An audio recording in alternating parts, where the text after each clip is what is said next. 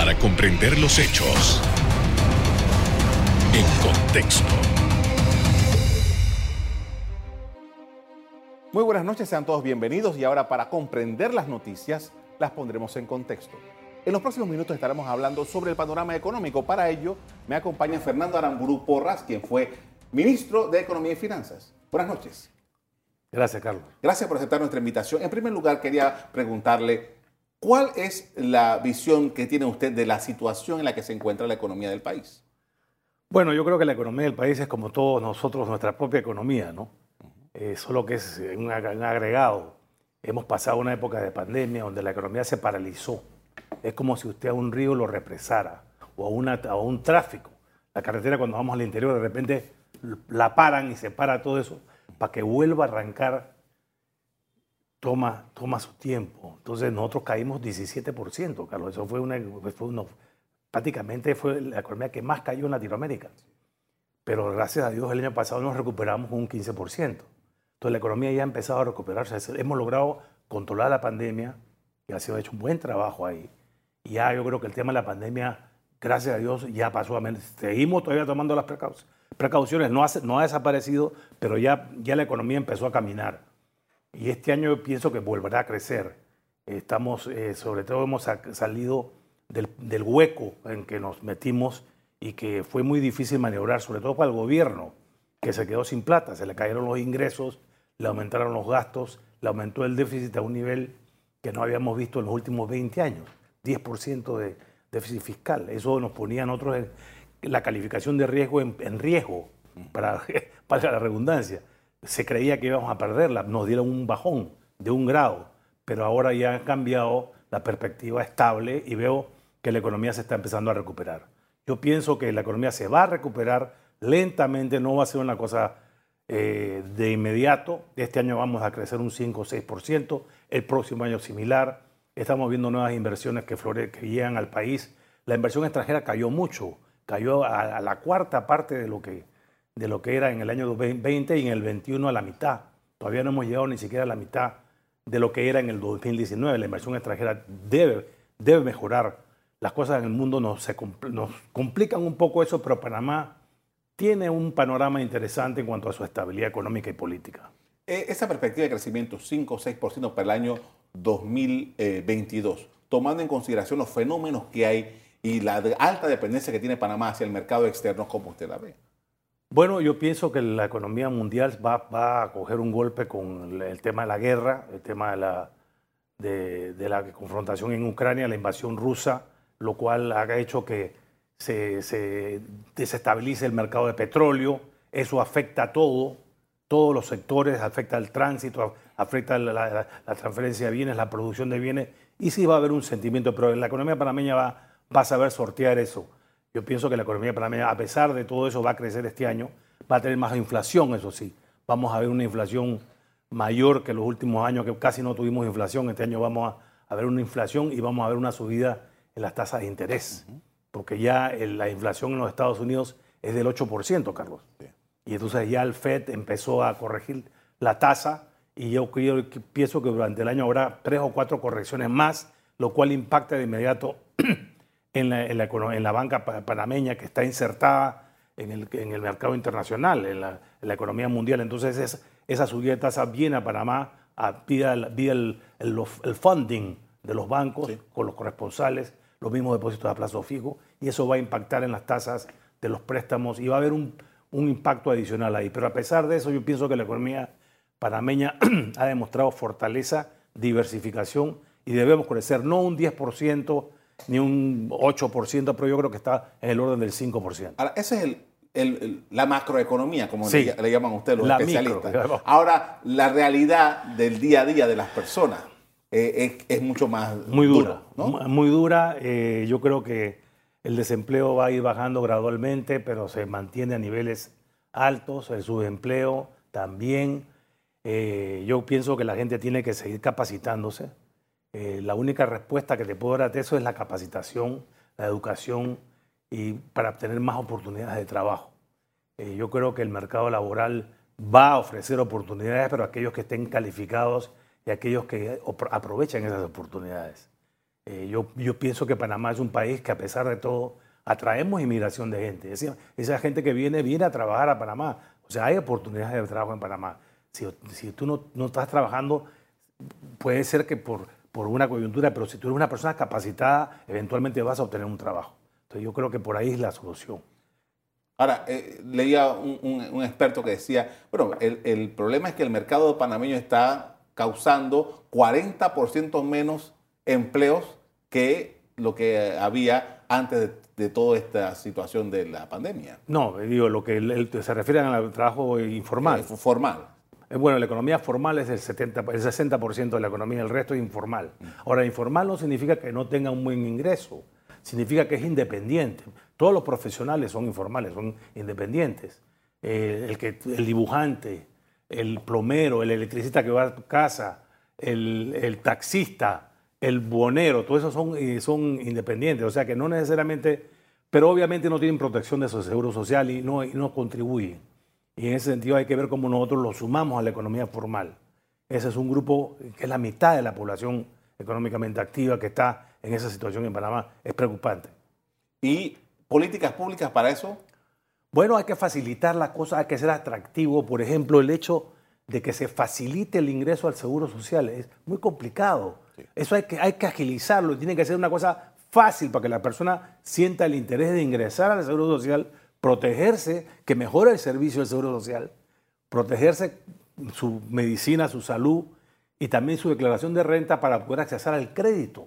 Para poder acceder a un crédito necesitas una declaración de renta. Entonces, siempre que yo tengo la oportunidad de hablar con muchachos independientes que van por la casa, que van por el trabajo, les digo, presente su declaración de renta, formalícese para que puedan acceder al crédito, mejorar su negocio, tener una vivienda, tener un carrito.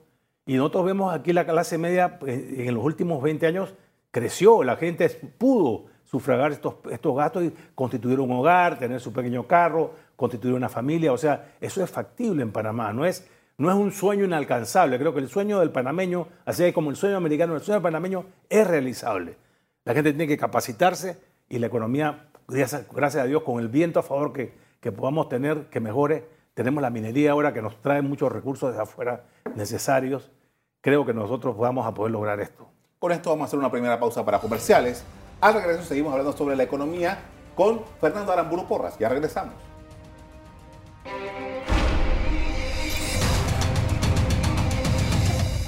Estamos de regreso con el doctor Fernando Aramburu Porras, ex ministro de Economía y Finanzas. Estamos hablando sobre la economía del país. Y uno de los temas es el tema fiscal, que usted lo mencionó. Panamá tomó muy fuerte por este, este asunto. Se han tratado de estabilizar, pero todavía hay materia por, por resolver allí. Sí. Bueno, en Panamá, esto, las finanzas públicas en Panamá se vieron muy afectadas por la pandemia. Los ingresos cayeron más del 30% y los gastos aumentaron porque aumentó el subsidio, el vale digital, etcétera. Todo el gasto que se tuvo en medicinas eh, y hubo un déficit del 10%. No, no, no habíamos el año 20. No habíamos visto esto en los últimos, ¿qué te digo yo? 25 años. No se veía este tipo de déficit en Panamá. Entonces había que hacer, tomar medidas de correctivas. Gracias a Dios, el año 21 se recuperó la recaudación, se ajustaron los gastos, hubo un control, claro que no se podía controlar todo porque seguía la pandemia, pero hubo un control y el déficit bajó al 6%.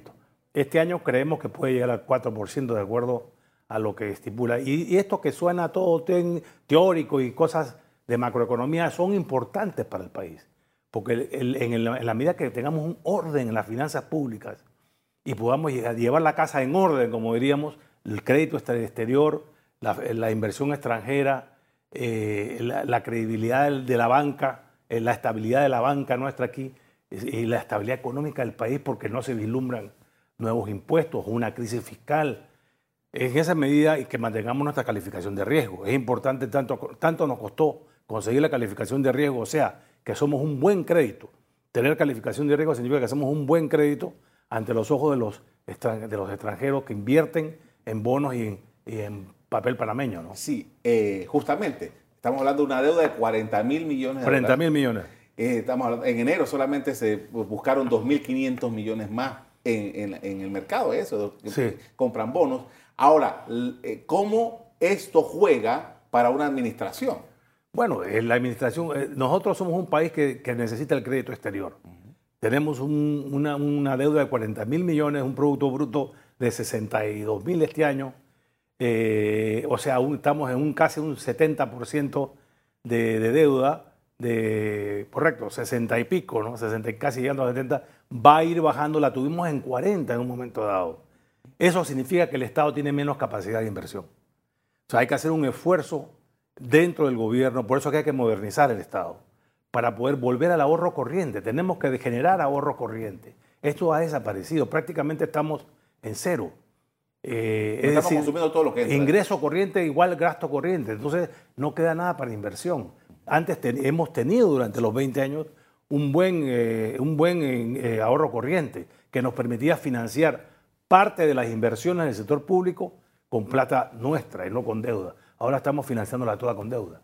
Entonces eso tiene que corregirse. Hasta la parte operativa. La presión tributaria en Panamá ha caído al 9%. Somos un país con la menor presión tributaria. Ahora, no estoy diciendo que creamos nuevos impuestos, sino que cobremos bien lo que tenemos, que es, que es suficiente. Eh, yo pienso que las finanzas públicas en, Panamá están bajo control ya. Felicito el trabajo que ha realizado el gobierno y el Ministerio de Economía en ese sentido, que no se ve y ni se publica ni sale en las noticias, pero ya las casas, las casas calificadoras hablan por sí mismas. Pasaron de perspectiva negativa a perspectiva estable. ¿Por qué? Porque se controló el déficit, porque la economía está creciendo. Ahora, hay algunos colegas suyos que dicen, bueno, pero el gasto público está, está, disparado, Y, no hay forma de que se hagan ningunos ajustes. Hay que hacerlos, hay que hacerlos, hay que disminuir el tamaño del Estado relativamente. Obviamente habrá más profesores, más policías, más enfermeras, pero el resto de la burocracia tiene que reducirse el Estado en relación a la economía. No digo que se reduzca en términos absolutos, sino en relación a la economía. No podemos seguir sosteniendo un Estado de este tamaño con los gastos que esto representa porque no generamos ahorro. Y en la medida que no generemos ahorro, seguiremos dependientes del crédito y, seguiremos con una capacidad de inversión baja. Además, debemos salirnos de todos aquellos sectores donde no, es necesario que el Estado esté para concentrar nuestros recursos de inversión en aquellos sectores que sí lo necesitan, como es educación, salud, infraestructura básica. Cuando ustedes salieron de esos sectores, estamos hablando de eh, aquellos lugares en donde el Estado es socio, como en empresas. Eh, hay empresas que el Estado es socia o tiene activos y no requiere estar. Eh, son empresas que compiten en el mercado. Yo quizás soy una voz en el desierto con este tema, pero no seguiré de insistir de que son empresas donde el Estado no debería estar compitiendo con otras empresas privadas como socio y debería salirse a vender sus acciones en el mercado al, pueblo, al, público en general, y esos recursos utilizarlos en otras inversiones más productivas para la economía. Ahora bien, estamos hablando de eh, que, por ejemplo, una de las cosas que más se critica a la administración Cortizo es el tema del aumento de la planilla. Hoy hay una publicación sobre eso. Eh, yo quería preguntarle, usted fue ministro, eh, por ejemplo, todos estos que son contratos. Planilla es el que está regular en la planilla. Pero esto es lo que son contratos, lo que son asesorías y todo esto, eso no cuenta como planilla. Sí, claro, eso también es planilla. Okay. O sea, planilla es todo aquel, lo que diríamos, cuerpo que se mueve en la institución. Eh, ahora hay contratos y hay contratos. Hay contratos de asesores, de personal, hay contratos de personal ordinario. Esos contratos son realmente gente que no ha podido entrar en la planilla por falta de, eh, espacio presupuestario. De la partida que le llaman la partida presupuestaria, no, entonces están como contratos, son están con contratos y están súper inestables, porque en cualquier momento esos contratos no se les renuevan o se vencen. Pero esa es parte de la planilla y, hay una planilla enorme en el gobierno y ha seguido aumentando. Eso, en eso no lo puedo felicitar a este gobierno y ni al anterior. O sea, no han podido hacer la corrección que hay que hacer de manejar un Estado eficiente, austero, pero eficaz. No es políticamente viable que un Estado diga, yo voy a cortar X cantidad de funcionarios. Pero puede hacerlo por attrition, o sea, que, no reemplazar. Las vacantes que se van abriendo, va reduciendo, va fusionando actividades, va haciendo eh, eh, eh, como se han hecho en otros países. O sea, no somos los únicos países que ha hecho, han, habido países que han reducido su tamaño en relación a la economía. Nosotros no podemos tener un Estado tan grande con, con 200 eh, y mil, eh, eh, empleados públicos. Ahora, en una economía de 1.600.000. Y, y estamos creando más instituciones y estamos creando más corregimientos y más distritos. yo creo que nosotros no tenemos esa capacidad financiera. Y ya nos agotamos todo lo que es el, el, aporte del canal en subsidios. Y, entonces tenemos entre subsidios y planilla, se va todo el ingreso. Y no, no queda nada para inversión. Pero las necesidades están ahí. Entonces tenemos que endeudarnos. Eso tiene un límite, señores. O sea que esto es muy serio, esto hay que verlo. Lo sabemos todos los economistas, todos los ministros de Economía que han, que han pasado por aquí te lo han debido decir igual que yo. Es algo que, que hay que seguir existiendo y sobre todo a los que vienen, a los próximos gobernantes, tienen, tenemos que, que preguntarles eso, tenemos que plantearles eso como un plan. Tiene que haber un plan de gobierno donde se, dentro del Instituto de Planificación que se ha creado, donde se busque un, al mediano plazo un Estado más eficiente eh, y eficaz. Por esto vamos a hacer una segunda pausa para comerciales. A regreso seguimos hablando sobre economía con el doctor Fernando Aramburu Porras. Ya volvemos.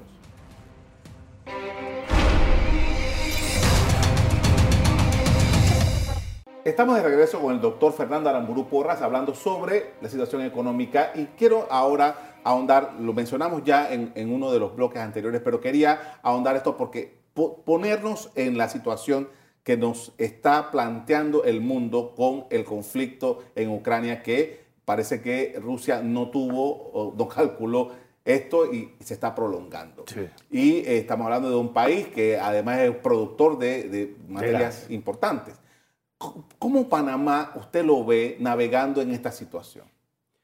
Bueno, Panamá es una economía diversificada. Panamá está insertada en la economía mundial y, va, y cualquier oleaje que hay en la economía mundial nos va a menear. ¿no? O sea, debemos estar preparados por lo, por lo pronto para la subida del petróleo, la subida del gas.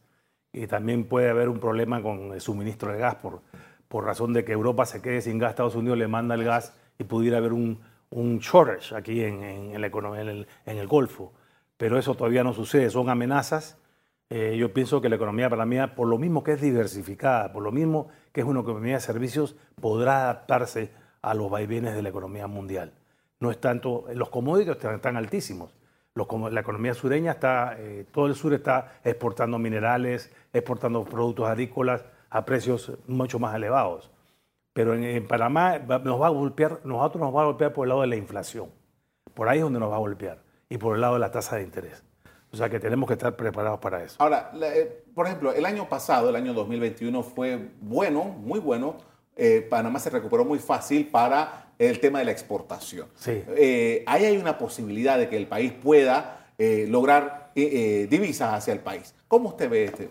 Bueno, nosotros tenemos potencialidad en exportaciones, tenemos sobre todo productos agroindustriales, productos del, mar y, lo que es el, el, empaquetamiento de productos en las zonas de, logísticas. O sea, yo creo que por ahí también había una posibilidad de recuperar más divisas y la, tenemos la minería hasta que antes no contábamos con eso, ¿no?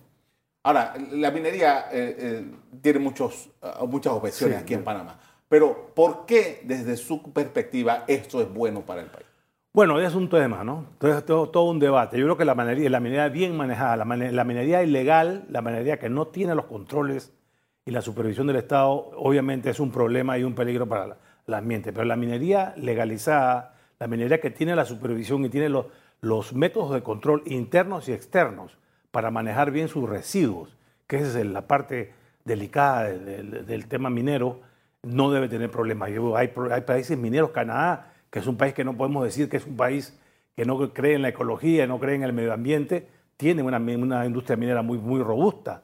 En los mismos Estados Unidos, los mismos países sureños, Chile, Perú, Argentina, Bolivia, son países que, que han logrado después de años. Es, decir, nosotros entramos al tema de la minería ya después de que se han probado muchos los métodos. Y yo sí creo que la minería es algo beneficioso para el país. Son 3.500 millones de dólares en divisas que van a entrar al país. Ahora, se, está, ahora mismo en negociación de por lo menos dos o tres más proyectos que, han, que habían estado pendientes y que, con los que hubo problemas. Sí. ¿Por qué Panamá tuvo esos niveles de problemas? Bueno, simplemente porque no estamos preparados para, la, opinión pública no está preparada para ese tema todavía.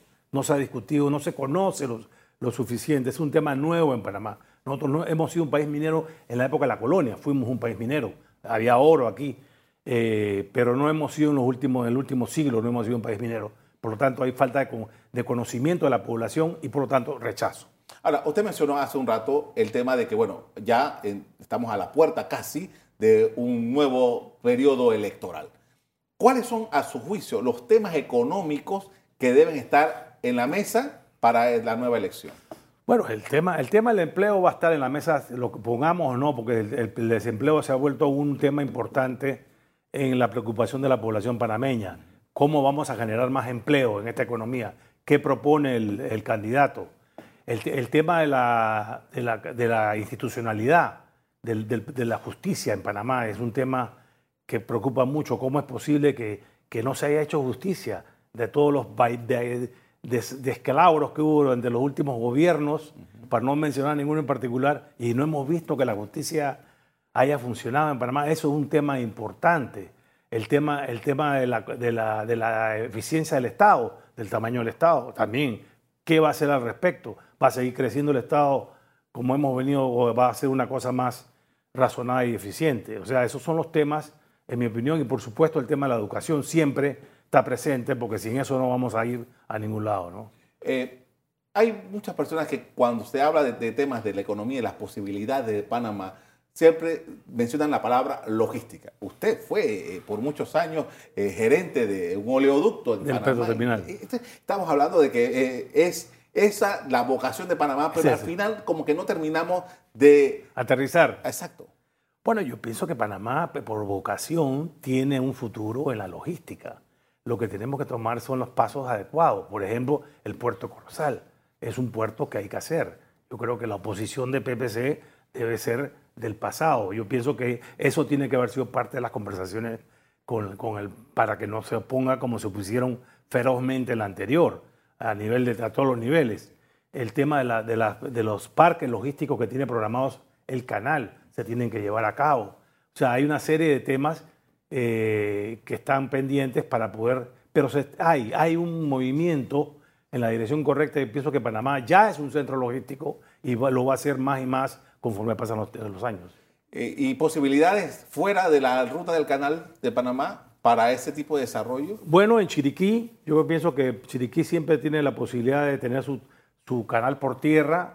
Yo pienso que ese es un proyecto que tienen los chiricanos con Puerto Armuelles y Chiriquí Grande. Yo creo que ahí hay posibilidades. En Los Santos también hay una po- posibilidad, eh, se habla de un puerto de contenedores en Los Santos. En fin, Panamá puede tener una- un desarrollo portuario más interesante que, que solo en la franja del canal. Pero, pero lo hablamos, pero Sí. ¿Por qué no? Pero ¿Por hay que no? planificarlo, hay que planificarlo y hay que ejecutarlo.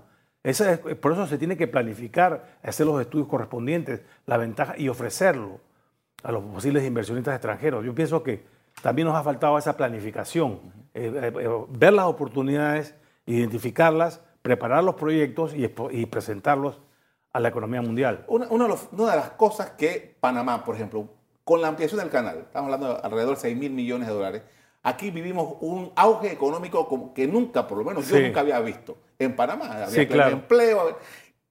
¿Qué necesitamos, ahora hablando sobre inversiones, de ese nivel, de esa categoría, para que nosotros podamos tener aquí? Volver a tener pleno empleo. ¿Cómo? Bueno, hay, que- hay que pro- promover, promover más la inversión privada, la inversión privada tanto local como extranjera. Esa, esa, eh, ese, y poder y generar más ahorro corriente. En la medida que el Estado aumente su capacidad de inversión, podrá hacer proyectos grandes de infraestructura que necesitamos y que el Estado no está pudiendo llevar a cabo. Por ejemplo, el famoso puente, el, cuarto puente está atra- atrasado porque el financiamiento y tal, y eso está atrasado. Y lo, mismo está atrasado la línea 4 de TESA. ¿Por qué está atrasado? No lo sé, pero no, no camina. Y hay una serie de otros proyectos que están demorados y que el Estado no, se no, no, no los ha agilizado, en parte por falta de recursos, pero también yo creo que ha habido un poquito de falta de planificación y ejecución. Panamá es, eh, usted se muestra muy optimista sobre Panamá, pero eh, creo que al, al final... Es que yo veo alrededor, Carlos. Ok. Nosotros somos una, una isla en, en un mar de problemas. O sea, ¿qué crees que va a pasar en Colombia? O sea, viene un gobierno probablemente, o hay, hay la incertidumbre de si viene un gobierno socialista o no. Vemos a Perú, vemos a Chile, vemos a eh, México. O sea, Panamá es una de las pocas economías que tiene un futuro eh, estable en, lo político y en lo económico. Entonces eso atrae el capital. Entonces debemos confiar en nuestro país. Nosotros mismos debemos ser los primeros promotores de nuestro país eh, y creer en él. Eso sí, exigirle al gobierno que haga la tarea, que identifique los proyectos, que estudie los proyectos y si no puede financiarlo él, que haga alianzas público-privadas y busque la inversión extranjera. También la inversión extranjera a veces no viene sola, hay que ir a buscarla. En el oleoducto que ir a buscarla. Esto, eh, muchas de las cosas que se han hecho en Panamá ha habido que promover y traer a los inversionistas para que, para que, y no todo, que no todo sea minería, que vienen porque hay un yacimiento. No, viene porque hay la posición geográfica, porque hay las posibilidades de desarrollar un centro de distribución de alimentos mundial aquí para las economías sureñas, por ejemplo, ¿no? Chile, Perú, que tienen toda esta producción de productos alimenticios, que hagan un hub aquí de alimentos. Eso es un proyecto que pudiera ser muy, muy exitoso y yo creo que, que es cuestión de promoverlo. Me queda un minuto, pero ¿cómo ve el turismo? Muy bueno. El turismo en Panamá tiene un gran futuro. O sea, ya tenemos varios centros de atracción turístico, eh, eh, Bocas del Toro, Chiriquí, eh, Azuero, Colón. O sea, ya Panamá no es como antes que era solo el canal. Venían acá a Panamá, iban al canal un día, mediodía al casco viejo y se iban de vuelta. No, y ahora hay más cosas que ofrecer.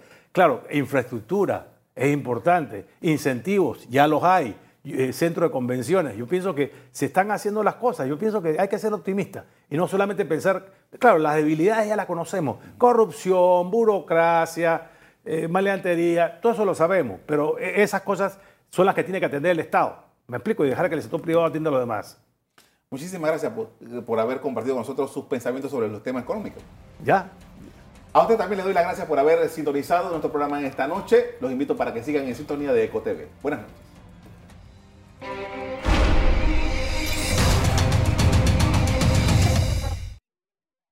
Revive este programa entrando al canal 1 de BOD de Tigo.